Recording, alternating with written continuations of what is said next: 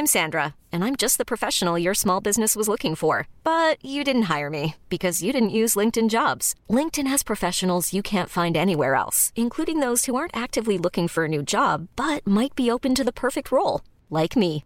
In a given month, over 70% of LinkedIn users don't visit other leading job sites. So if you're not looking on LinkedIn, you'll miss out on great candidates like Sandra. Start hiring professionals like a professional. Post your free job on linkedin.com/achieve today.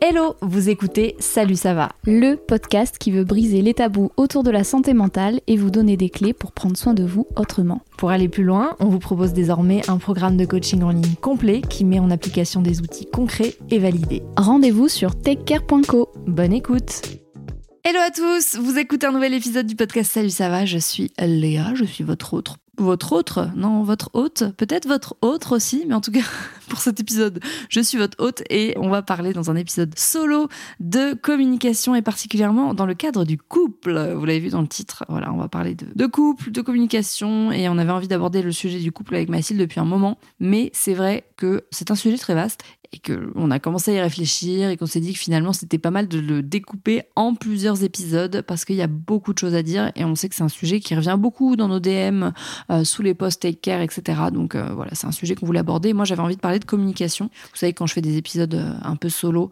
c'est souvent des sujets qui me concernent ou qui m'ont concerné. En tout cas, j'ai envie de pouvoir partager une expérience. D'ailleurs, merci pour tous vos retours. Sur les premiers épisodes de, la saison 3, c'est vraiment un plaisir de partager tout ça avec vous et de voir que de saison en saison, on s'affine et qu'on vous apporte un peu plus de valeur. C'est vraiment ce qu'on essaye de faire euh, sur Take Care et aussi grâce au coaching. Euh, voilà, petit mot pour remercier toutes les personnes qui font partie du programme Take Care parce que vraiment, vous êtes incroyables. Voilà, et c'est un plaisir de pouvoir euh, aussi échanger un peu plus profondément sur tout ce que vous avez envie de mettre en place dans votre vie. Et c'est pour ça qu'on a créé Take. Donc voilà, petit mot d'amour avant de commencer cet épisode de la communication. Je partage avec vous mes, mes ressentis et on va parler de ça. Alors du coup, dans cet épisode, on va parler de couple mais pas forcément de couple de longue date. Parce que très souvent quand on aborde des sujets de couple on a l'impression que genre il faut qu'on soit en couple depuis certaines années pour que ça nous concerne. Et c'est pas forcément vrai surtout quand il s'agit de communication. Parce que pour moi c'est la base d'une relation. D'ailleurs qu'elle soit récente ou pas même que tu ne sois pas en couple d'ailleurs. Parce que ça peut concerner toutes tes relations que ce soit avec ton patron avec tes potes avec ta famille etc alors même si le degré de relation n'est pas le même et que très certainement que t'as pas les mêmes embrouilles avec ton patron qu'avec ton mec du moins j'espère, mais toujours est-il que tu échanges, tu parles, tu discutes, tu négocies, bref, tu partages quand même des moments, des liens sociaux qui euh, vont construire ta relation. Donc c'est un peu tout ce qu'on va aborder euh, aujourd'hui, notamment à travers la CNV, la communication non violente. Euh, voilà, j'avais envie de vous parler de ça. Et on entend souvent ce truc qui dit que oui, la communication c'est la base. On entend souvent ah mais la base c'est la communication et là tu dis oui je suis d'accord hein, ok mais concrètement comment on fait quand on n'y arrive pas? Comment on fait? Parce qu'en théorie, hein, en théorie, ça se passe bien, mais on vit pas en théorie. Donc, euh, quand tu as des quiproquos qui s'accumulent, euh, quand tu as des non-dits, euh, des, émotions qui sont pas exprimées, euh, et une rupture du dialogue, hein, ça c'est le, pire, et eh bien ça abîme, ça abîme le couple. Et je vous en avais déjà parlé d'ailleurs sur les réseaux sociaux, mais il y a quelques mois avec Sam, on a eu, donc mon mari Samuel, on a eu besoin de passer par la case de thérapie de couple, qui ensuite a découlé sur une thérapie individuelle pour Samuel. Et vraiment, ce mot fait flipper beaucoup, beaucoup, beaucoup de gens. Je l'ai vu moi dans mon entourage ou même quand j'en ai parlé sur les réseaux, parce qu'en en fait, c'est directement associé à un échec. Thérapie de couple, ça fait peur, c'est-à-dire qu'on a l'impression que c'est vraiment le dernier recours, qu'on attend d'être au bout du bout du bout en se disant euh, bon, c'est la dernière carte qu'on a à jouer. Et je suis pas persuadée que c'est forcément la bonne façon de voir les choses. Alors chacun voit les choses comme il le souhaite, mais en tout cas en ce qui me concerne, j'ai plutôt l'impression que une relation, ça mérite des bases quand même solides et qu'on vient chacun avec euh, notre vécu, notre environnement. Alors qu'en fait, je suis persuadée que si on prenait le truc à l'envers, en se disant que euh, la relation, elle mérite des bases solides et qu'on mérite qu'on en prenne soin entre guillemets dès le début et que c'est pas une honte d'avoir besoin d'aide, c'est pas une honte de comprendre de quel environnement on vient, euh, quelle éducation on a eue, comment est-ce que ça se passe pour nous bah, dans notre tête, dans notre cœur, dans notre façon de faire, quelles sont les, j'allais dire les blessures, mais sans forcément parler de blessures, mais on a tous un, bagage dans une relation. C'est pas euh, juste deux personnes, c'est un plus un qui forme une autre entité entre guillemets. Et donc, euh, ça amène beaucoup, beaucoup parfois d'incompréhension et de choses qui sont euh, réglables, à mon sens, par des petits outils, par des petits outils de compréhension et par le dialogue. Donc non, c'est pas une honte d'avoir besoin d'aide et euh, on supporterait vachement mieux, je pense, le fait de considérer que aller voir un psy, ce, n'est pas honteux.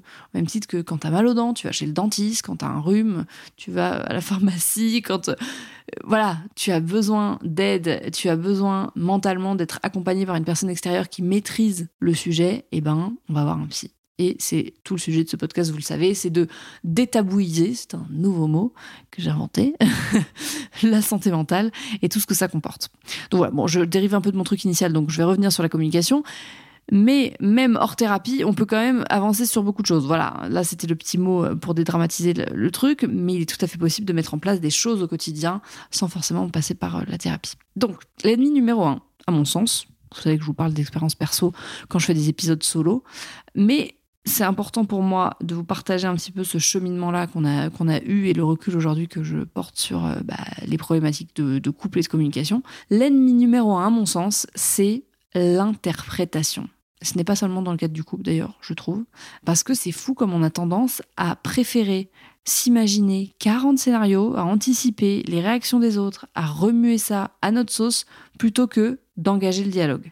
Et même quand on engage le dialogue, on a du mal à demander à l'autre de préciser son propos ou de le reformuler. On se retrouve dans des situations où on est énervé, frustré, notre réaction émotionnelle, elle va prendre le dessus, et on est dans une anticipation en fait, dans une interprétation, voilà, et ça crée euh, énormément de quiproquos. Et souvent, du coup, on va adapter nos réactions à ces interprétations comme si elles étaient une vérité, mais une vérité qui n'est partagée que par nous, parce que entre l'action qui a été faite ou la parole qui a été dite de l'autre, est-ce que vous en comprenez?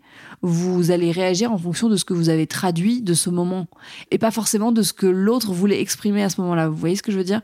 Et On a euh, tout un module sur euh, la communication dans, sur Take Care où on avait fait un live sur le sujet, et vraiment, il y avait ce schéma de deux personnes qui dialoguent et entre deux personnes qui dialoguent, il y a ce que la personne dit, ce que l'autre comprend, comment elle l'interprète, comment elle le recrache entre guillemets, avec tout ce qui, ce qui comporte euh, la compréhension d'un événement ou d'une parole, à savoir son éducation, euh, ses, filtres, euh, peut-être sa religion, sa culture, etc. Donc l'un dialogue d'une situation banale peut subvenir tellement, tellement de conflits qui peuvent parfois être réglés par simplement le fait de reformuler, d'exprimer ce qu'on ressent dans la situation et d'être dans un dialogue objectif. Et c'est un peu toute l'idée de la CNV et de ce dont je voulais vous parler dans ce podcast. Je vais vous donner un exemple, parce que vous savez que j'aime bien les exemples.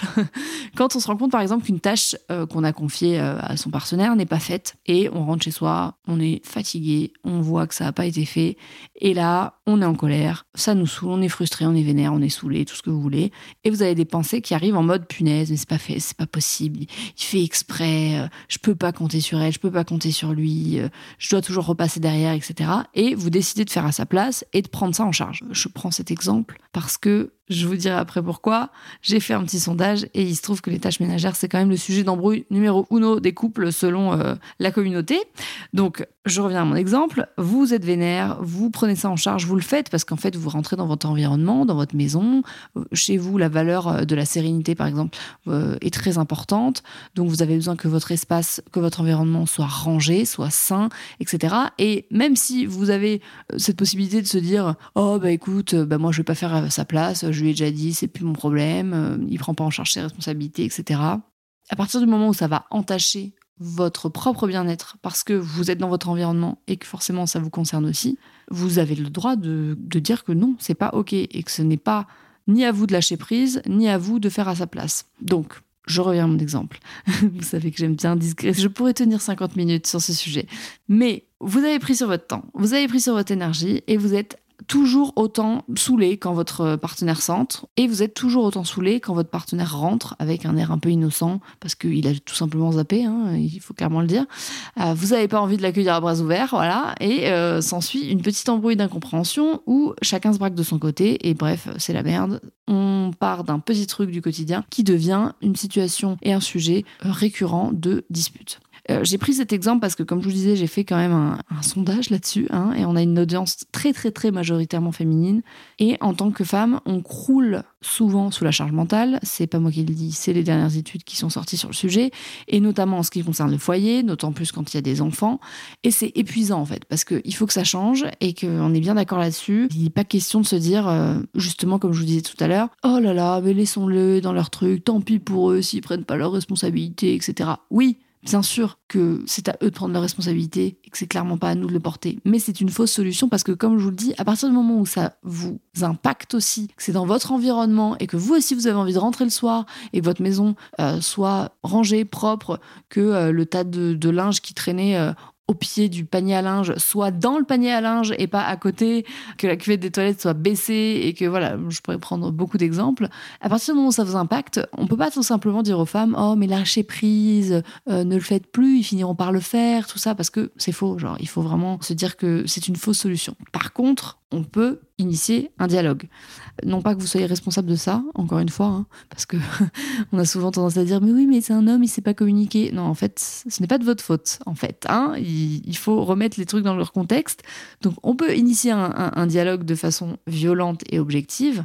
C'est sûr que si tu arrives et que tu balances le truc en mode punaise, mais t'es insupportable, tu me prends la tête, à jamais faire tes tâches, bon, c'est fort probable que l'autre se braque. Voilà. Mais surtout, c'est fort probable que vous-même, vous soyez pas en position de proposer quoi que ce soit comme alternative et que ça se termine bien, entre guillemets. Mais je tiens à préciser, et c'est hyper, hyper important pour moi de le dire. Dans cette situation, surtout si on parle d'un couple hétérosexuel et d'une meuf et de son mec et de tout ce que je viens de dire à propos de la charge mentale, vous avez le droit d'être en colère dans cette situation. Vous avez le droit d'être révolté. Vous avez le droit d'être saoulé.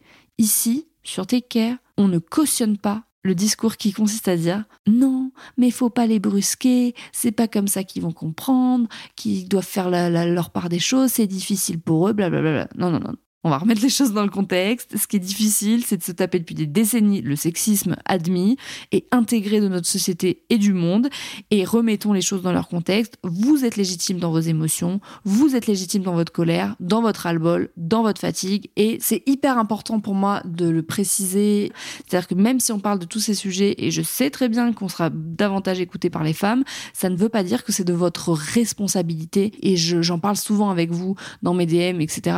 Euh, sur Take Care, sous les postes, avec les coachés du programme Take Care, parce que il est hors de question pour nous de véhiculer le, le, discours ambiant absolument insupportable qui dit que en plus de devoir gérer la charge mentale, c'est à toi de gérer euh, comment les choses doivent euh, se passer dans le couple et c'est toi qui dois amener les solutions et adoucir et arrondir les angles, etc. Non, en fait, il y a des fois où juste vous êtes épuisé et c'est totalement ok que ce soit le cas. Euh, moi, j'essaye de, de, partager avec vous des outils qui peuvent être mis en place avec des partenaires qui ont envie de le faire. Et c'est pas à vous, en plus, de porter la charge de, de devoir se dire euh, je dois motiver mon partenaire à faire des efforts.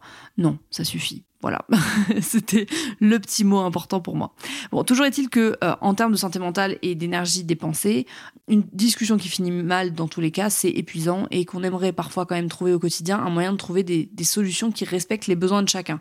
Et c'est vraiment dans cette optique de se dire voilà, on est deux et là on se dit qu'on a des problématiques euh, de dialogue, qu'on n'arrive pas à se, à se comprendre et qu'on a envie tous les deux d'engager des actions qui vont faire en sorte que ça se passe mieux. Donc dans une situation comme celle-là et dans beaucoup d'autres, le fait d'utiliser le tu, donc tu me saoules, tu penses jamais à faire les choses, machin, etc., l'accusation et les adjectifs de jugement, donc euh, t'es un incapable ou t'es bordélique ou j'en sais rien, on tombe rapidement dans un dialogue qui n'est plus un dialogue.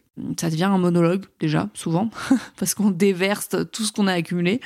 Et ni nous, ni l'autre ne peut réellement s'exprimer à propos de quelque chose. Souvent, c'est fermé et on est en train juste de balancer un monologue d'accusation et l'autre répond en justification et ça se renvoie la balle comme ça jusqu'à ce que bah, soit il y en ait un qui se barre, souvent c'est ça, ou un qui s'isole, ou qu'on finit par, se dire bon c'est bon on passe à autre chose sans forcément expliquer ce qui s'est passé. Et on peut perdre confiance en fait. Ça, ça vient entacher la, la relation parce qu'on n'apporte rien comme réparation. Or, dans des situations comme ça, vous avez vos besoins, la personne en face a ses besoins, et les exprimer et les comprendre, ça fait partie justement du dialogue et ça ne veut pas dire que quelqu'un a raison ou a tort. C'est tout le truc de, la discussion. Et en même temps, on peut blâmer personne parce que dans notre vie, depuis tout petit, généralement, à moins qu'on ait beaucoup de chance, on ne nous apprend pas à exprimer nos émotions. À l'école, euh, même, euh, je veux dire, en général dans la société, personne nous apprend à identifier nos émotions, à les reconnaître, à ne pas les juger, à ne pas les classer par ordre de, de mieux. C'est-à-dire qu'on a toujours l'impression que la joie, c'est mieux que la tristesse, que la colère, alors encore plus quand vous êtes une femme, c'est clairement pas une émotion qui est euh, bien vue, qui est bien élevée même parfois. On a l'impression que c'est vraiment synonyme de euh, ouais, d'hystérie et de, de relâchement, de... Voilà, je n'ai pas le mot exact, mais je pense que vous comprenez ce que je veux dire. C'est ce côté je perds la maîtrise, quoi. La colère, c'est vraiment euh, vu comme ça. Donc quand ça commence à monter en nous de façon intense après une situation de conflit, notre I'm Sandra, and I'm just the professional your small business was looking for. But you didn't hire me because you didn't use LinkedIn jobs. LinkedIn has professionals you can't find anywhere else, including those who aren't actively looking for a new job but might be open to the perfect role, like me. In a given month, over 70% of LinkedIn users don't visit other leading job sites. So if you're not looking on LinkedIn, you'll miss out on great candidates like Sandra. Start hiring professionals like a professional. Post your free job on linkedin.com/achieve slash achieve today. Cerveau, il est juste pas câblé pour prendre du recul et se dire oh là là, mais qu'est-ce que je suis en train de ressentir à cet instant? Comment j'identifie ce qui se passe en moi? Quel est mon besoin qui n'a pas été comblé, etc. Mais la bonne nouvelle, il y en a, c'est que le cerveau n'est qu'apprentissage. Et donc, il est jamais trop tard pour commencer à s'entraîner. Alors, c'est certain que quand euh, on est petit, et notamment les sept premières années de la vie où euh, on a une plasticité cérébrale qui nous permet d'absorber les connaissances de façon euh, intense et, et- beaucoup plus importante, c'est beaucoup plus facile après de le mettre en place en tant qu'adulte. Il faut le dire. Donc, l'éducation est extrêmement importante, mais ça, vous le savez si vous suivez mes contenus, à quel point euh, je, partage euh, cet avis sur le sujet. Peut-être qu'un jour, je ferai un épisode sur l'éducation et l'importance de tout ça pour les adultes de demain, mais bref, c'est important pour moi de dire qu'aujourd'hui, même si vous êtes adulte, vous avez la possibilité de mettre en place des nouvelles façons de fonctionner et des nouveaux apprentissages. Alors, ça ne veut pas dire qu'il y a des solutions miracles, loin de là, mais ça veut dire que dans un premier temps, on peut se permettre de voir plus clair et de s'entraîner à faire autrement que ce qu'on a toujours connu. Et c'est donc l'outil dont je voulais vous parler aujourd'hui, euh, qui s'appelle la CNV, la communication non violente. Ça a été théorisé par un psychologue qui s'appelle Marshall Rosenberg, qui a écrit un livre absolument fabuleux. Je vous mettrai en info de ce podcast si jamais ça vous intéresse. Ça a été repris en France par Thomas Danzerbourg. Je n'arrive jamais à prononcer ce, nom, mais c'est un- une personne assez incroyable dont j'aime beaucoup le travail. Je vous mettrai de toute façon euh, dans le podcast le maximum de ressources que j'ai pour que vous puissiez faire vos, recherches. Et euh, c'est passionnant, c'est très complet. Voilà. Et l'idée, c'est vraiment de vous donner un aperçu du concept pour que vous ayez envie peut-être après de creuser sur le sujet. C'est vrai qu'on en parle euh, pas mal dans le programme Take Care et qu'on a envie de creuser aussi le sujet avec Mathilde, peut-être dans d'autres programmes plus centrés sur le couple, parce qu'encore une fois, il y a beaucoup de choses à dire. Mais j'avais envie de vous en parler un petit peu ici, pour que vous puissiez vous approprier un petit peu l'idée et pourquoi pas que ça puisse faire son petit bout de chemin chez vous. Alors l'idée avec la CNV, encore une fois, hein, il n'y a pas de méthode magique, hein, c'est pas un truc qu'on va appliquer qui va changer du tout au tout, mais je trouve quand même que c'est un truc important à avoir en tête euh, dans toutes nos relations. La CNV, l'idée, c'est de commencer par se défocaliser de la situation et de la rendre factuelle. Donc, on passe de oh là là, t'es vraiment égoïste, tu penses qu'à toi, t'es même pas foutu de vider la vaisselle, etc., etc. Je prends toujours cet exemple, mais ça se transpose à beaucoup de situations. Et on essaye de le, de le défocaliser, de ne pas parler de l'autre et de parler de la situation comme si vraiment on prenait une photographie de ce qui se passait et que quelqu'un devait décrire la scène. Donc, ça peut donner un truc du style quand je rentre à la maison et que je vois que le- la vaisselle n'est pas vidée, donc là, on n'a pas dit tu, on a juste dit que le lave-vaisselle était pas vidé. On utilise des verbes en fait de description qui sont hyper concrets. Donc quand j'entends, quand je vois, quand je remarque, quand je m'aperçois, etc. Et l'idée, c'est vraiment de faire une description de la scène en hauteur, comme si vous regardiez ce qui venait de se passer. Vous n'êtes pas dans l'interprétation. Et en fait, ça permet, entre autres, de redescendre du niveau émotionnel de la situation et de se défocaliser. C'est-à-dire que c'est comme une respiration. On se laisse du temps, on prend du recul. Ensuite vient le moment où on se laisse le droit d'exprimer nos émotions, nos ressentis, euh, notre colère, notre tristesse, notre frustration, tout ce que vous ressentez au fond de vous, ça vous appartient et c'est OK. Vous n'êtes pas de trop, vous avez le droit. C'est hyper important pour moi de le dire. Au début, c'est pas facile. Ça a été pour moi carrément compliqué d'identifier ce qu'on pouvait avoir euh, comme émotion à ce moment-là, comment je pouvais me sentir, etc. Mais c'est un apprentissage. Et personne n'a le droit de vous dire que vous surréagissez ou que c'est pas adapté, etc. Si le lave-vaisselle pas vidé, ça vous met en colère et que vous avez envie d'exprimer le fait que ça vous met en colère, ça vous met hors de vous, et que vous dites, quand je rentre à la maison et que je vois le lave-vaisselle pas vidé, je me sens frustrée, je me sens en colère, ça m'attriste, c'est ok, vos émotions, elles sont légitimes. Et je vous l'accorde au début, quand on s'entraîne à ça, entre guillemets, ça peut paraître un peu surfait et scolaire. Euh, mais c'est ok, en fait. L'idée, c'est vraiment de pratiquer jusqu'à ce que ça devienne un automatisme et que vous constatiez vraiment par vous-même les bénéfices que ça apporte dans votre vie, à la fois personnelle et de couple et sociale, etc., pour que vous puissiez ensuite mettre les actions en place pour apporter ce changement. Parce qu'on le répétera jamais assez, si vous ne voyez pas de bénéfice à effectuer un changement dans votre vie, il est très probable que ce changement ne soit pas durable. Et c'est tout à fait euh, normal, le cerveau il fait le assez facilement. Donc l'idée c'est vraiment de fake it until you make it, de faire et de faire même de façon parfois un peu forcée, dans le sens où ça vous paraît pas naturel, jusqu'à ce que ce soit totalement ok et intégré pour vous et que vous vous dites ah ok mais maintenant en fait je comprends le bénéfice, j'en vois le bénéfice et ça devient une habitude. Donc on exprime, voilà, je me sens en colère, je suis triste, ça me frustre beaucoup. On parle de soi et uniquement de soi. Là on a décrit la situation et ensuite on a parlé de ce que cette situation faisait chez nous, remuer chez nous, amener chez nous donc des émotions. Ce qui peut être intéressant par la suite, c'est d'identifier et de localiser le besoin qui n'a pas été rempli et qui a déclenché cette réaction en vous. Donc souvent, ça vient d'un besoin qui n'est pas comblé, qui n'a pas pu être compris, qui n'a pas pu être entendu. On a un besoin de reconnaissance, on a un besoin d'écoute, on a un besoin d'amour, on a un besoin de compréhension, de sécurité, d'autonomie. Bon bref, la liste, elle est hyper longue. Mais quand une émotion que vous venez de vivre est intense, elle traduit souvent justement un besoin qui est pas du tout ou pas tout à fait respecté. Dans cette situation, pour reprendre l'exemple qu'on s'est donné, quand je rentre à la maison et que je vois que le lave-vaisselle n'est pas vidé, je me sens frustrée parce que j'ai besoin que l'environnement de la maison soit entretenu à deux, par exemple. C'est votre besoin. Vous avez un besoin d'ordre, vous avez un besoin de, calme, vous avez un besoin de sérénité. C'est une de vos valeurs, ça fait sens pour vous. C'est dans ces moments-là, euh, justement, de sérénité, d'ordre, de rangement que vous vous sentez bien. Et donc, vous exprimez ce besoin.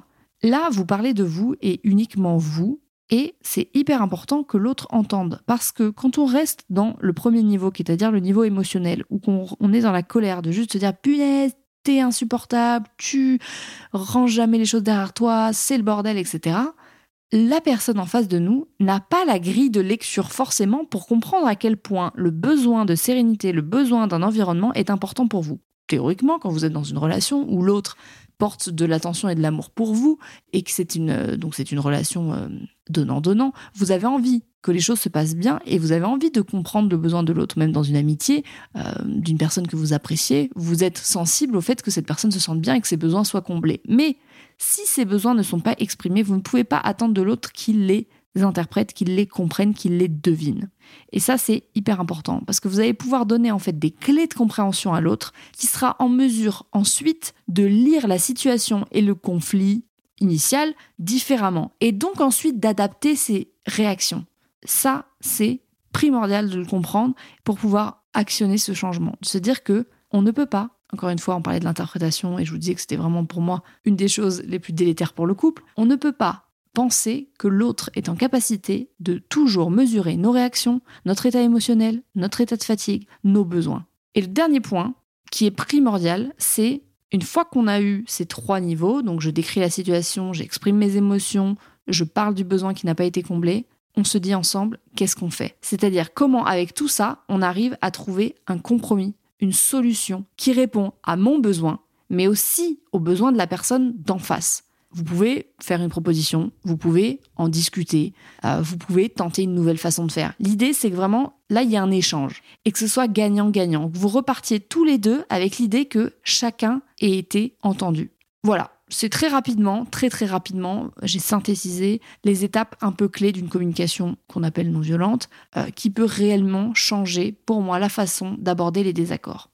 Alors, je vous cache pas qu'au début, ça paraît carrément un enfer à mettre en place parce que ça demande une discipline, ça demande un effort. Mais si ensemble, vous arrivez à jouer le jeu et que vraiment les bénéfices sont partagés et sont compris par les deux parties, entre guillemets, parce que c'est un peu ça, on est un peu dans une négociation.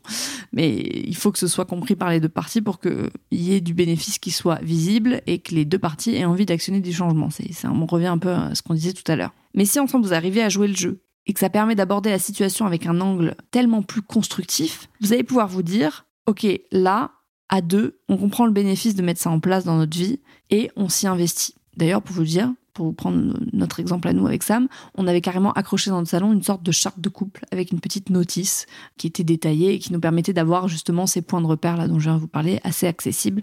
Et parfois, on, l'a consulté de manière un peu scolaire. Hein. Maintenant, on la regarde plus, on n'a plus besoin de la regarder et ça, ça devient vraiment quelque chose d'automatique. Mais ça a changé réellement la façon dont on a échangé et la façon dont on a considéré l'importance des mots et de nos dialogues et de notre communication. Donc ça, c'est un premier outil qui me semblait pertinent de vous partager. Euh, alors, c'est pas une recette magique, hein, je l'ai déjà dit, mais je le répète. Le couple, c'est un sujet hyper complexe sur lequel il y a beaucoup de choses à dire et je pense qu'en fonction de vos retours, ce sera intéressant d'orienter les épisodes euh, parce qu'encore une fois, souvent, dans ce que j'ai pu échanger avec vous, euh, même si beaucoup ont conscience justement de ces outils, ont envie de le mettre en place, de l'autre côté, au niveau du partenaire, ce n'est pas toujours et je comprends bien que ce soit euh, compliqué. C'est pour ça que je dis que dans ces cas-là, une aide extérieure peut être le bienvenu. Mais c'est vraiment une première approche et je serais ravie de pouvoir discuter avec vous sur le sujet pour voir comment on peut, euh, encore une fois, orienter les, sujets sur, euh, bah, sur des, peut-être des points un peu plus précis.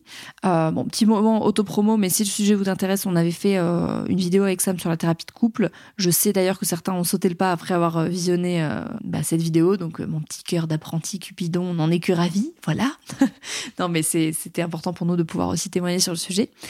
On revient un petit peu au sujet de la communication et j'avais envie d'aborder un deuxième point. Donc, on a abordé l'interprétation, mais on a abordé le premier point qui est l'interprétation, mais j'avais envie aussi de parler de l'écoute. Parce que combien de couples ne prennent pas le temps de s'écouter, une vraie écoute active et intéressée?